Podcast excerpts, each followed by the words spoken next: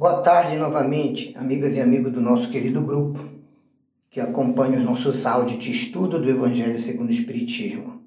Encerraremos os dois últimos itens do capítulo 13, não saiba a vossa mão esquerda o que dê a vossa mão direita, das instruções dos Espíritos. O primeiro deles é o item 19, benefícios pagos com a ingratidão.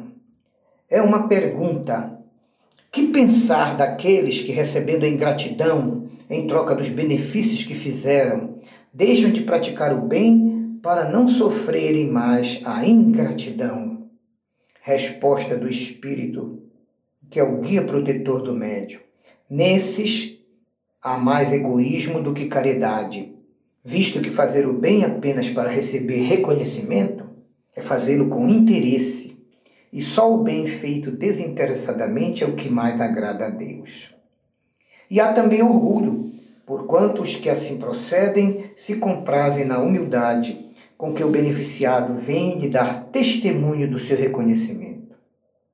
Ora, aquele que procura na terra a recompensa ao bem que ele pratica, não poderá recebê-la novamente nos céus. Então, deveis sempre ajudar os necessitados, diz o Espírito Instrutor, embora saibais que muitos a quem fizerdes o bem não vos agradecerão. Ficais certos, porém, de que se aquele a quem prestais o serviço o esquece, Deus jamais esquecerá e levará mais em conta ainda aquele benefício a vosso favor no futuro. Ora, se Deus permite que por vezes nós sejamos pagos com a ingratidão, é justamente para experimentar como anda a nossa fé, a nossa perseverança, a nossa constância em praticar o bem.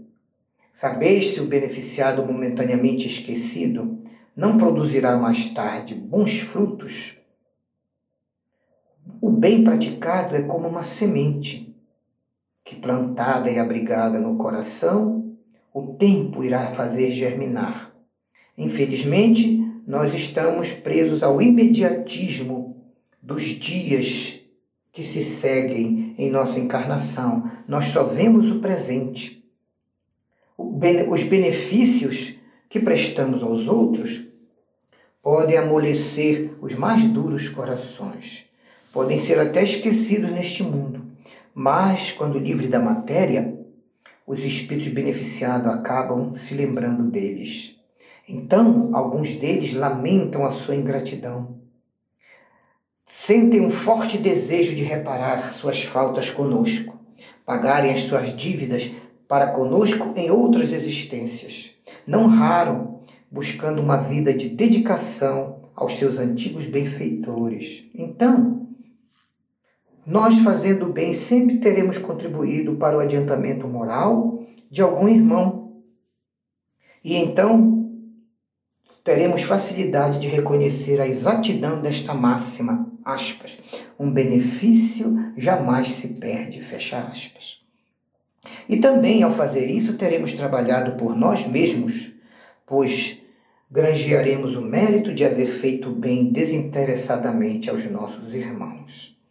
Ah, meus amigos, se conhecesseis todos os laços que prendem a vida atual às vossas existências anteriores, se pudesseis apanhar num golpe de vista a imensidade das relações que nos ligam uns aos outros para o progresso mútuo, admiraríeis muito mais a sabedoria e a bondade do Pai Criador, que a todos concede reviver para os reencontros para as reconciliações e para o crescimento juntos, uns ajudando os outros.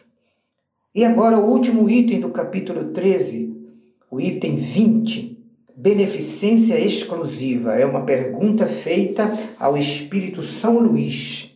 É acertada a beneficência quando praticada exclusivamente entre pessoas da mesma opinião, da mesma crença e do mesmo partido? Não, responde São Luís. É claro que não. Porquanto o espírito de seita, o espírito de partido, o sectarismo de crenças é que precisa ser abolido da terra, já que todos os, os homens são irmãos, filhos de Deus. O verdadeiro cristão, por isso, vê irmãos em todos os seus semelhantes e não quer saber, antes de socorrer e ajudar algum irmão aflito, qual é a sua crença, a sua opinião, o seu partido e qual é que é a sua condição na pirâmide social. Então, como é que um cristão seguiria o preceito de Jesus de amar até aos nossos adversários se repelisse o necessitado apenas por professar uma crença diferente da sua? Então, para não arriscarmos, vamos socorrer a qualquer irmão sem lhe fazer nenhuma exigência, nenhuma pergunta. Inclusive, se ele for um ateu ou sem religião, esse pode ser o meio de fazer com que ele passe a amar a religião. Ou, o contrário também é verdade. Repelindo a ajuda a este irmão, ele pode, poderemos fazer até com que ele tenha asco e passe a odiar as religiões.